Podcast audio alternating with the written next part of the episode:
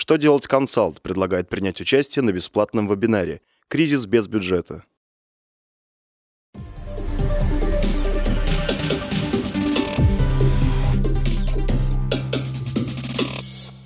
Добрый день! Для вас работает служба информации телеканала «Что делать ТВ» в студии Ольга Тихонова. В этом выпуске вы узнаете, по какой ставке облагаются НДФЛ доходы граждан Евразийского союза, какие санкции ожидают нарушителей в сфере рекламы финансовых услуг, что могут запретить мобильным операторам.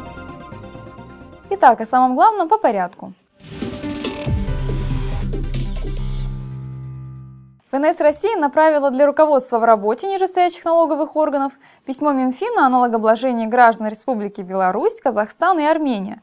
С 1 января текущего года вступил в силу договор о Евразийском экономическом союзе, содержащий особенности налогообложения доходов резидентов договаривающихся государств.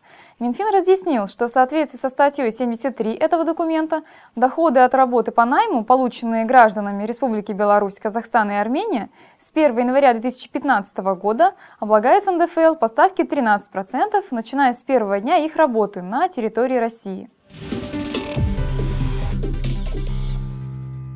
Российские законодатели предлагают ужесточить административную ответственность за нарушения в сфере рекламы финансовых услуг.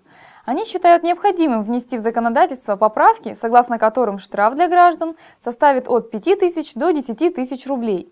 Должностные лица могут быть оштрафованы на сумму от 20 до 50 тысяч рублей, а организациям указанные правонарушения обойдутся в 1 миллион рублей. Авторы инициативы отметили, что банки нередко умалчивают обо всех условиях оказания финансовых услуг, чем вводят в заблуждение потенциальных заемщиков. Рост таких нарушений, по мнению законодателей, объясняется тем, что санкции, предусмотренные в действующем законодательстве, незначительны. Депутаты Госдумы подготовили законопроект, который запрещает операторам связи и лицам, действующим от их имени, раздачу анонимных сим-карт.